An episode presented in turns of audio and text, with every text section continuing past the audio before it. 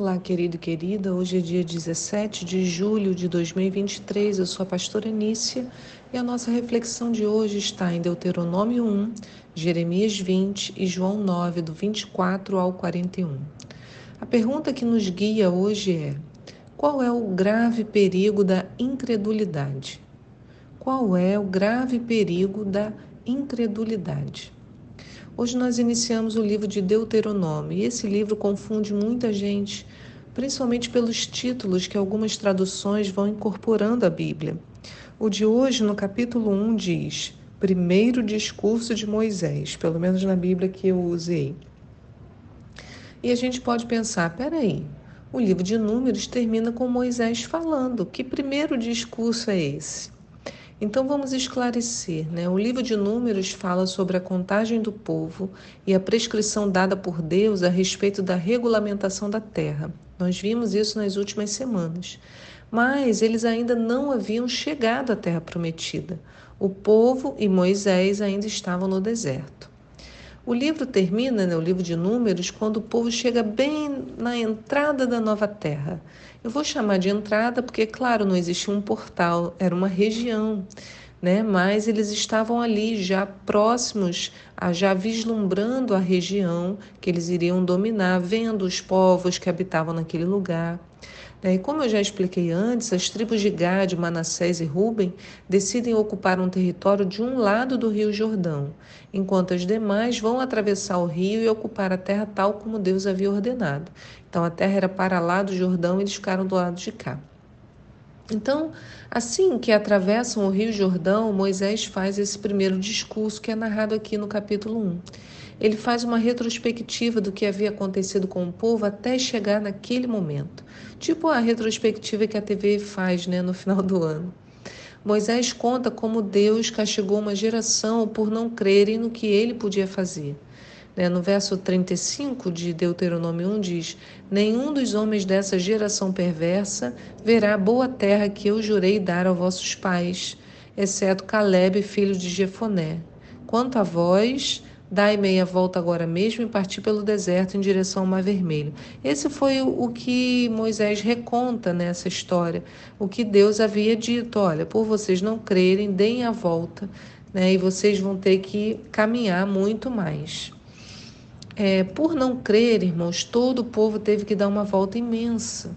40 anos caminhando pela falta de fé, por não crerem que Deus, o Deus que havia prometido dar aquela terra, de fato daria. O Deus que havia prometido que eles entrariam na terra prometida, de fato permitiriam que eles entrassem, a despeito de quem estava lá naquele lugar. Eles não creram. E também não é assim com a gente, muitas vezes, quando tomamos decisões por nossa conta e não descansamos em Deus.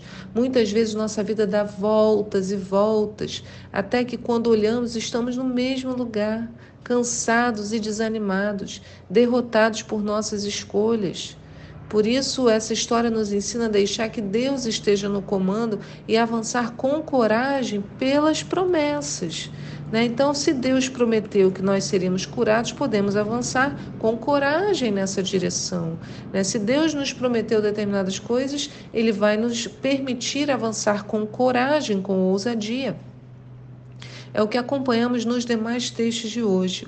Homens que tiveram que se encher de coragem para caminhar segundo a voz de Deus. Em Jeremias, lá no capítulo 19, a gente leu na semana passada, na sexta-feira, Jeremias estava pregando o juízo de Deus. Mas no capítulo de hoje, ele já começa sofrendo dano por falar a palavra. Diz assim: Então Passur, filho de Imero, sacerdote, que era superintendente da casa do Senhor, o templo do Senhor, ouviu Jeremias pregando essas profecias. Então Passur mandou espancar o profeta e prendê-lo no tronco que havia junto à parte superior de Benjamim, no templo do Senhor. Olha onde o profeta estava.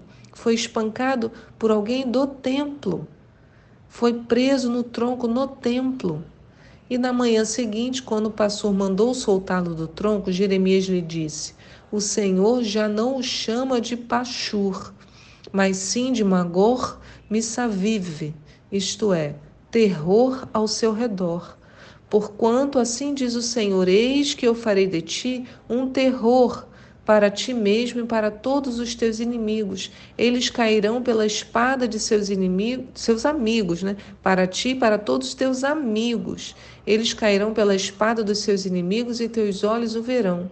Entregarei todo Judá nas mãos do rei da Babilônia. Ele os levará cativos para a Babilônia e os exterminará ao fio da espada.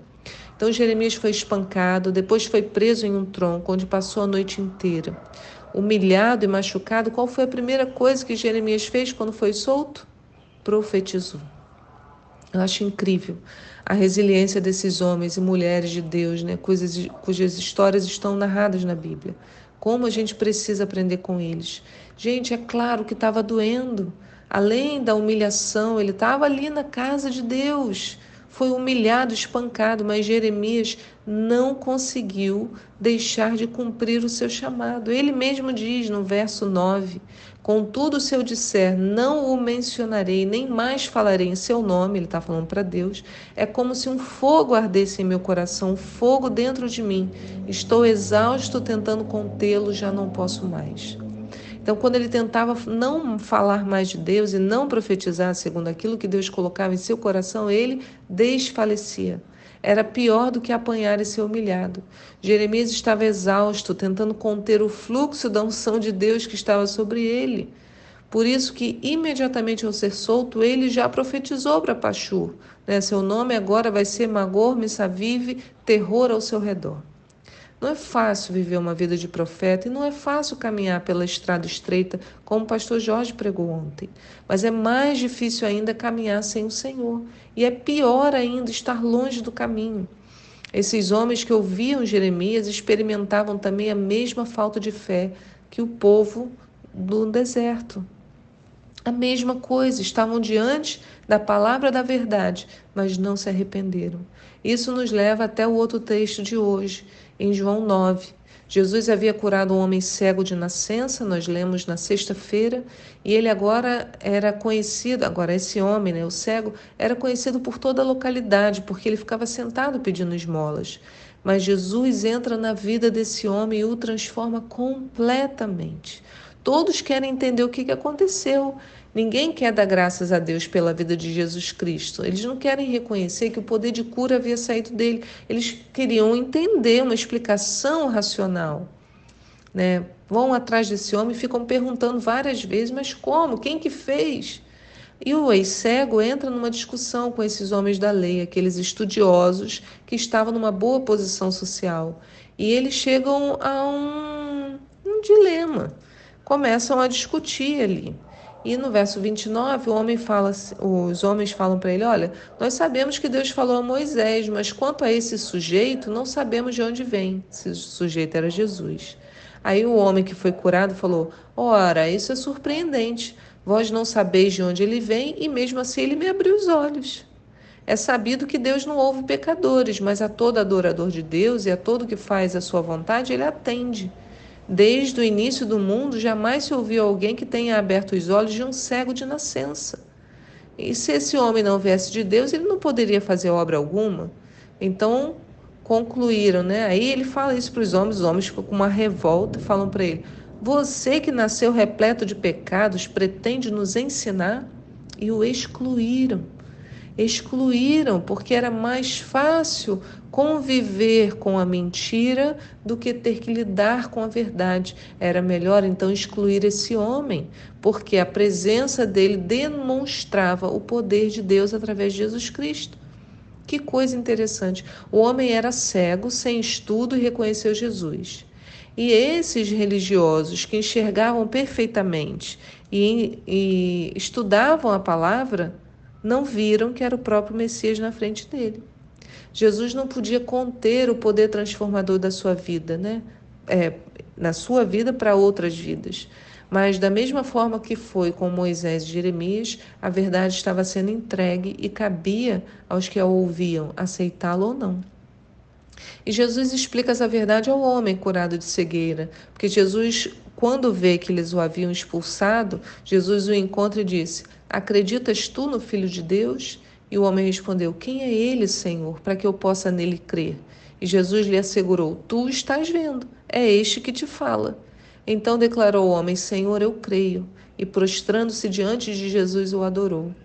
E aí Jesus revela: Eu vim a este mundo para julgamento, a fim de que os cegos vejam e os que veem se tornem cegos.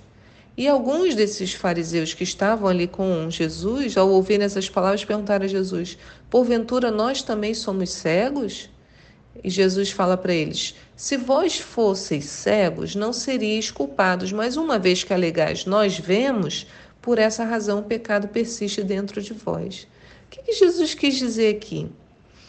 O homem cego teve fé e por isso passou a ver. Os religiosos estavam vendo Jesus, mas pela falta de fé se tornaram cegos. Por isso que Jesus afirmou que o pecado persistia dentro deles, porque mesmo vendo, não exerceram a fé. Mesmo estudando tanto, não se permitiram receber a revelação de Jesus que estava ali. Entende? É isso que Jesus está falando. Esse é o maior problema da incredulidade. Não ver o Senhor em todas as situações das nossas vidas. E por causa disso ficar caminhando, dando voltas, murmurando e nada enxergando. Pela incredulidade, muitos não são curados, não são libertos, não são transformados. A obra do Senhor depende desse nosso exercício de fé. Pensemos nisso hoje. O texto de Hebreus 3, eu recomendo que você leia, porque ele fala desse exato contexto. Mas no verso 7, Hebreus 3, diz assim: Assim proclama o Espírito Santo. Hoje, se ouvirdes a sua voz, não endureçais o seu coração como ocorreu na rebelião durante a prova de durante o tempo da provação no deserto, onde os vossos pais me tentaram, pondo-me à prova, ainda que durante quarenta anos tenham contemplado as minhas obras. Por esse motivo me indignei contra essa geração e declarei: o coração destes está sempre se desviando e não reconheceram meus caminhos. Sendo assim, jurei na minha ira: estes jamais entrarão no meu descanso. Olha, então a incredulidade impede que a gente entre no descanso. Irmãos, ele diz: Tende muito cuidado para que nenhum de vós mantenha um coração perverso, incrédulo, que se afaste do Deus vivo. Pelo contrário, exortai-vos mutuamente todos os dias durante o tempo que se chama hoje de maneira que nenhum de vós seja embrutecido pelo engano do pecado, porque passamos a ser participantes de Cristo, desde que na realidade nos apeguemos até o fim à fé que nele depositamos desde o início. Por essa razão é que se afirma: hoje, se ouvirdes a sua voz, não endureçais o vosso coração como ocorreu na rebelião. Ora, quem foram os que ouviram e se rebelaram? Não foram todos os que saíram do Egito guiados por Moisés? E contra quem Deus se manteve irado por quarenta anos? Não foi contra aqueles que pecaram, cujos corpos tombaram no deserto? E a quem jurou que jamais haveriam de ingressar no, no repouso? Não foram aqueles que se mantiveram desobedientes? Concluímos desse modo que não lhes foi possível ter acesso à terra prometida por causa da incredulidade. Então, a incredulidade nos impede de entrar no descanso, a incredulidade nos impede de enxergar Cristo em todas as situações e a incredulidade nos impede de acessar a terra prometida. Cuide do seu coração, cuidemos para que não nos afundemos na incredulidade, alimentemos a nossa fé pela palavra, pelo jejum, pela oração, pelo louvor, pela adoração. Mantenhamos essa chama, né, essa brasa acesa dentro de nós. Que o Senhor te abençoe. Deus, eu te peço nesta manhã, Senhor, Senhor, tem misericórdia de nós. Que não, Senhor, Deixemos de te enxergar por causa da nossa incredulidade. Sustenta-nos, Senhor. Abra os nossos olhos, em nome de Jesus. Amém. Fique na paz do Senhor e eu te espero aqui para um próximo devocional. Tchau.